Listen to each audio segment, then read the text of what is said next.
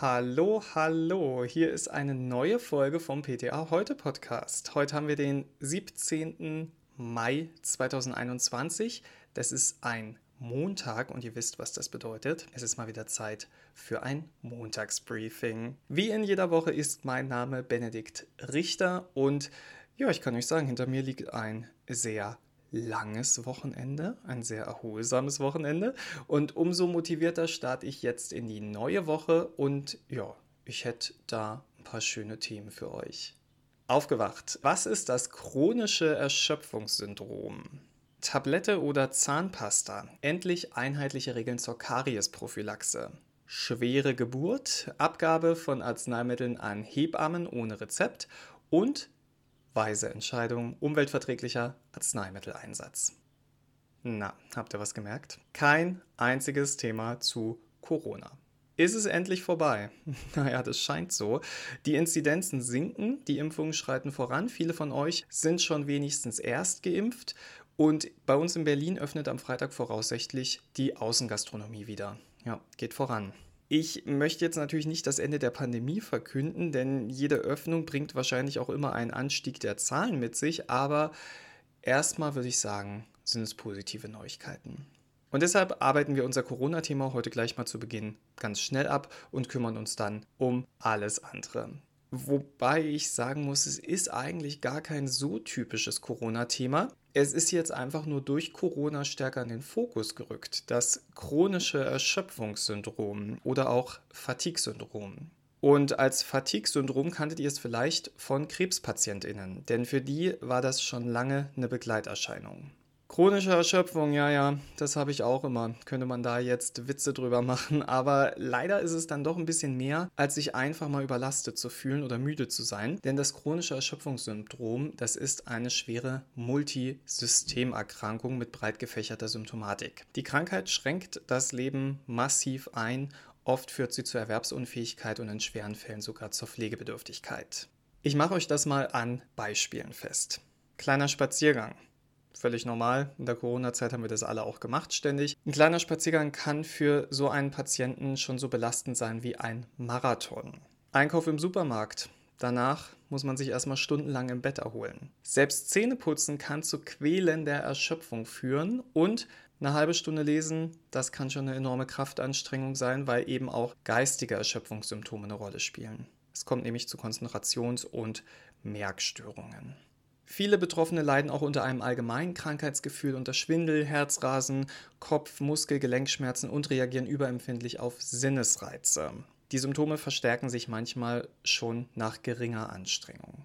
Frauen übrigens erkranken deutlich häufiger als Männer und man schätzt, dass in Deutschland 250.000 Menschen betroffen sind. So viele. Wie kann das denn sein? Leider ist es so, die Ursachen des chronischen Erschöpfungssyndroms sind immer noch nicht aufgeklärt. Möglicherweise spielen Immunfehlfunktionen eine Rolle, weil klassischerweise entwickeln PatientInnen das Syndrom nach einem fieberhaften Infekt. Aktuelle Forschungen haben ein spezielles Virus als möglichen Auslöser im Fokus und es ist jetzt nicht SARS-CoV-2, sondern das humane Herpesvirus 6.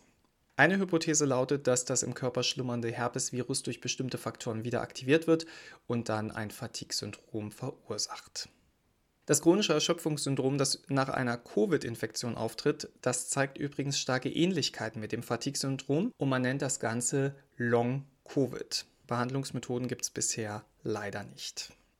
Da wir gerade übrigens von Zähneputzen gesprochen haben, das ist für Menschen mit chronischem Erschöpfungssyndrom teilweise anstrengend. Auch für Eltern, die ihr kleines Kind zum Zähneputzen bewegen müssen, kann das anstrengend sein. Wir kommen mal zum allseits beliebten Thema Kariesprophylaxe, denn da hat ja bisher immer jeder irgendwie was anderes erzählt. Da hatten wir Eltern, die in den Apotheken waren und die dann mega verunsichert waren. Soll ich jetzt Fluorid zuführen oder nicht? Mein Zahnarzt sagt, ach, machen Sie es über die Zahnpasta. Meine Kinderärztin sagt, nee, Sie müssen Tabletten geben. Was soll ich tun? Und vor allem für uns die spannende Frage, was rät die PTA?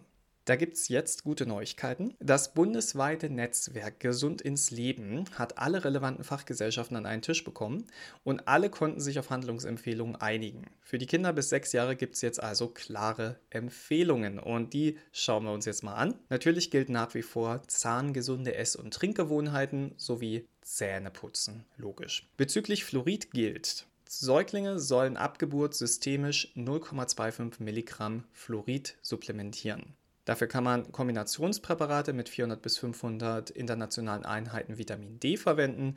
Beispiele, die kennt ihr sicherlich aus dem Alltag, Defloretten, Zymaflor oder Fluorvigantol.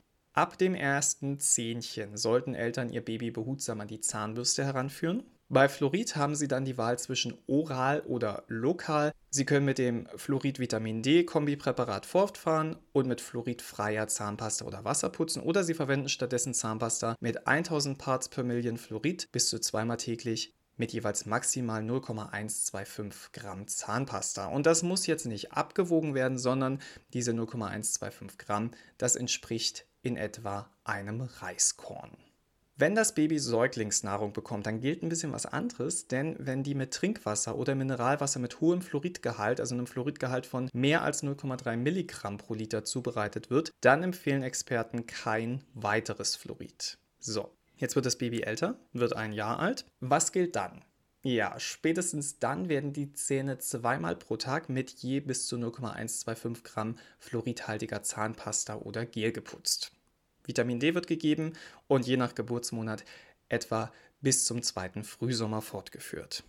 Erst ab 24 Monaten oder für Menschen wie ich, die keine Kinder haben, zwei Jahre, äh, wird dann mit 0,25 Gramm eine etwa erbsengroße Menge Zahncreme verwendet. Und damit soll ebenfalls zweimal täglich geputzt werden. Ein drittes Mal in der Kita ist aber auch möglich. Ja, sprechen wir mal über Nebenwirkungen. Fluorid hat leider eine sehr geringe therapeutische Breite. Man kann es schnell überdosieren und vor allem bei einem kleinen, kleinen Baby. Und dann sind die sogenannten Dentalfluorosen die Folge. Das sind Flecken oder Defekte an den bleibenden Zähnen.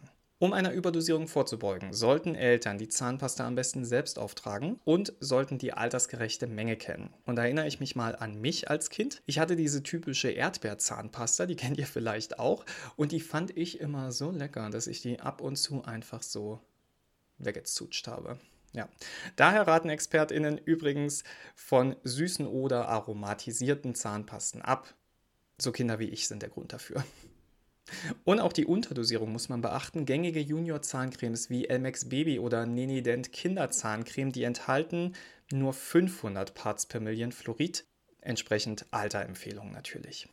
Eine doppelte Anwendung von fluoridhaltiger Zahnpasta und Tabletten muss vermieden werden. Das heißt, wenn ihr merkt, ihr gebt in der Apotheke sehr oft Fluorpräparate für Kinder ab, dann schaut doch mal einfach im Regal bei euch, ob ihr auch eine fluoridfreie Zahnpasta da stehen habt, denn die kann man dann ganz gut dazu empfehlen.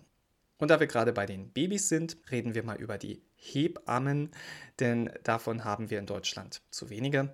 Aber darum geht es heute nicht, sondern es geht um den Sonderfall, Hebammen mit verschreibungspflichtigen Arzneimitteln beliefern zu dürfen. Für uns gilt ja immer, wenn der Arzt etwas ohne Rezept möchte, kein Problem, Arztausweis, fertig. Das ist in Paragraph 4 Absatz 2 der Arzneimittelverschreibungsverordnung geregelt. Verschreibungsberechtigt sind Ärztinnen, Zahnärztinnen, Tierärztinnen mit deutscher Approbation, aber auch Ärztinnen aus EU-Ländern oder der Schweiz. Grundsätzlich darf ja immer nur innerhalb des Fachgebiets verordnet werden. Zum Beispiel dürfen Tierärztinnen kein Humanarzneimittel zur Anwendung am Menschen verordnen und der Punkt war mir auch neu, auch nicht für sich verlangen.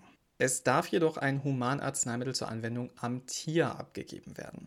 Kleiner Unterschied. Zahnärztinnen können beispielsweise kein Kontrazeptivum oder ein Antidiabetikum verordnen bzw. verlangen, auch nicht für den Eigenbedarf. Und Heilpraktikerinnen dürfen keine verschreibungspflichtigen Arzneimittel verordnen oder erwerben. Ja, und was ist jetzt mit den Hebammen oder den Entbindungspflegerinnen, um es mal geschlechtsneutral zu sagen? Da gelten Sonderregeln. Die leiten wir ab aus 48 Arzneimittelgesetz Absatz 3 Satz 2, falls ihr es nachlesen möchtet. Demnach dürfen insgesamt vier Wirkstoffe ohne vorliegende ärztliche Verordnung abgegeben werden. Erstens Phenoterol zur Hemmung vorzeitiger Wehen in Zubereitung von 25 Mikrogramm zur Auflösung in 4 Milliliter Infusionslösung in einer Packungsgröße von bis zu 5 Ampullen.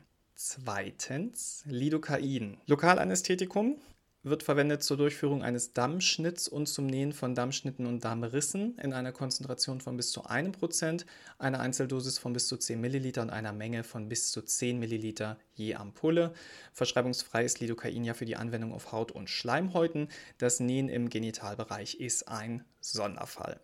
Drittens, Methylergometrin bei Nachgeburtsblutung in der Konzentration von 0,3 Milligramm pro Milliliter und einer Einzeldosis bis zu 1 Milliliter. Und viertens, Oxytocin bei der gleichen Indikation in einer Konzentration bis zu 10 Einheiten pro Milliliter, in einer Einzeldosis bis zu 1 Milliliter. Keine Sorge, ich habe das gerade abgelesen, das habe ich nicht im Kopf gehabt. Gemäß ihrer Berufsordnung müssen Hebammen diese und weitere verschreibungsfreie Arzneimittel im Rahmen einer selbstständigen Tätigkeit übrigens immer vorrätig halten, um sie im Bedarfsfall einsetzen zu können. Das heißt, sie dürfen diese Medikamente in der Apotheke für sich erhalten, aber sie dürfen keine Verordnungen darüber ausstellen. Wie bei den anderen MedizinerInnen müssen sich PTA und ApothekerInnen Gewissheit verschaffen, dass es sich wirklich um jemanden vom Fach handelt, aber ich denke, das ist ganz klar.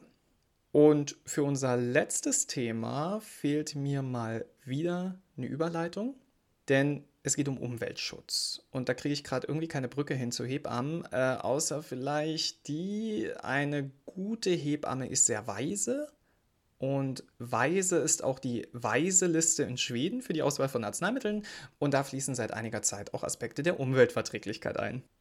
Ja, Gut, war ein bisschen gewollt, aber hat funktioniert. In Schweden hat man nämlich ein Problem erkannt, das wir in Deutschland auch kennen, aber bisher noch nicht wirklich präsent auf dem Schirm haben. Was passiert mit unseren Arzneimitteln in der Umwelt? Und da habe ich jetzt erschreckende Zahlen für euch. Nur rund ein Viertel der Arzneistoffe kann vollständig in Kläranlagen eliminiert werden. 25 Prozent nur teilweise. 25 Prozent der Arzneimittel nehmen sogar an Schädlichkeit zu, da sie im Abwasser durch verschiedene Einflüsse wieder in ihren ursprünglichen aktiven Zustand umgewandelt werden und damit als Wirkstoff zu 100 Prozent in der Natur landeten. Prominentes Beispiel dafür ist Diclofenac. Das kann sich nämlich in Tieren anreichern und hat in den 90er Jahren zum Massensterben von Geiern in Indien und Pakistan geführt. Ja, ganz richtig. Die kleine Diclo, die Oma Müller für ihre Knie nimmt.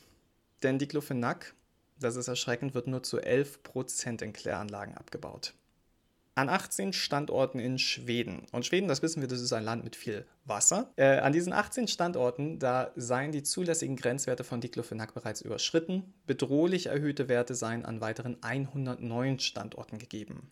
In Schweden ist das Medikament inzwischen nicht mehr als Tablette rezeptfrei erhältlich, allerdings hat das jetzt keine Umweltschutzgründe.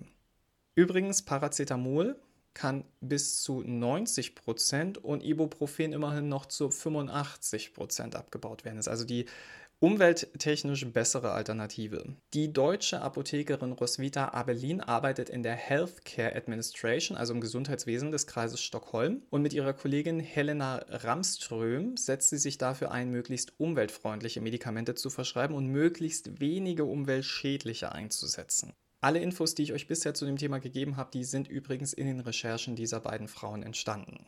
Die schwedischen Arzneimittelkommissionen empfehlen bestimmte Arzneimittel, wie bei uns auch. Und die Grundlage dafür ist dann die Weise Liste. Nicht die weiße Liste, sondern die Weise Liste. Und in die fließen seit 2005 auch Aspekte des Umweltschutzes ein.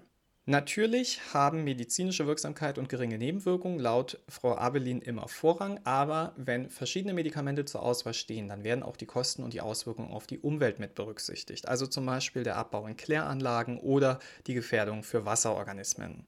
Die Liste erleichtert es den schwedischen Ärzten die Auswahl des unter diesen Gesichtspunkten besten Medikaments vorzunehmen. Und laut ihr würden die Ärzte das Angebot auch gut annehmen, denn bis zu 95 Prozent richten sich nach diesen Empfehlungen. Außerdem enthält die Weise Liste Empfehlungen für einen gesunden Lebensstil und diese Empfehlungen sollen die Ärzte dann an ihre Patienten weitergeben. Auch werden sie aufgefordert, zunächst kleine Verpackungseinheiten zu Beginn einer neuen Langzeittherapie zu verschreiben, um Wirkung und mögliche Unverträglichkeiten abzuwarten. Die Medikamentengabe sollte vom Arzt gut überwacht werden. Medikamente sollten nach Therapieerfolg abgesetzt werden und in regelmäßigen Abständen sollte eine Bewertung für die Gesamtverschreibung aller Medikamente erfolgen. Antibiotika, die sollen so restriktiv wie möglich verschrieben werden. Die Weise Liste rät sogar dazu, Bakterienkulturen anzulegen, um eine zielgenaue Antibiotikagabe mit guter Wirkung und möglichst engem Spektrum zu ermöglichen. PatientInnen sollen von ihren Ärztinnen aufgefordert werden, übrig gebliebene Arzneimittel einschließlich gebrauchter Arzneimittelpflaster und so weiter in der Apotheke zu einer sachgemäßen Vernichtung abzugeben und die Apotheke führt diese Medikamentenreste dann als Sondermüll der Verbrennung zu. Und ich weiß nicht, wie es euch geht, aber ich finde, das ist ein sehr interessanter und guter Weg, den wir in Deutschland vielleicht auch mal langsam in Betracht ziehen sollten, zumal Umweltschutz ja gerade politisch wieder sehr stark diskutiert wird. Diskutieren könnt auch ihr jetzt, aber nicht mit mir, denn der Podcast ist vorbei. Ich bedanke mich bei euch sehr fürs Zuhören. Nächste Woche geht es hier weiter. Gleiche Stelle, gleiche Welle, sagt man ja beim Radio immer. Ähm, die Zeiten sind vorbei. Ihr hört uns einfach bei Soundcloud, Spotify oder Apple Podcast. Da gibt es übrigens nicht nur die sehr, sehr spannenden Folgen mit mir, sondern auch die ebenso interessanten Folgen mit Conny Neth, zum Beispiel zum Thema Impfung von Schwangeren und natürlich den PKA-Aktiv-Podcast von der lieben Anja Löst. Und jetzt zum Schluss übermittle ich noch persönliche Grüße. Und zwar grüße ich die Pharmazeutin im Praktikum, die ich im letzten halben Jahr in der Rezeptur mitbetreut habe. Denn die hat mir immer erzählt, dass sie den Podcast hört. Und ich glaube, sie fand das ein bisschen cool, auch wenn sie es nicht zugeben würde. Und äh, sie wird uns leider demnächst verlassen. Da bin ich ein bisschen traurig. So. Genug der Grußworte. Ich wünsche euch allen eine ganz, ganz tolle Woche, nette Kunden und Kollegen und ein tolles Wetter. Und äh, wenn ihr mögt, dann hören wir uns nächste Woche wieder. Ich werde auf jeden Fall da sein. Bis dahin und gehabt euch wohl.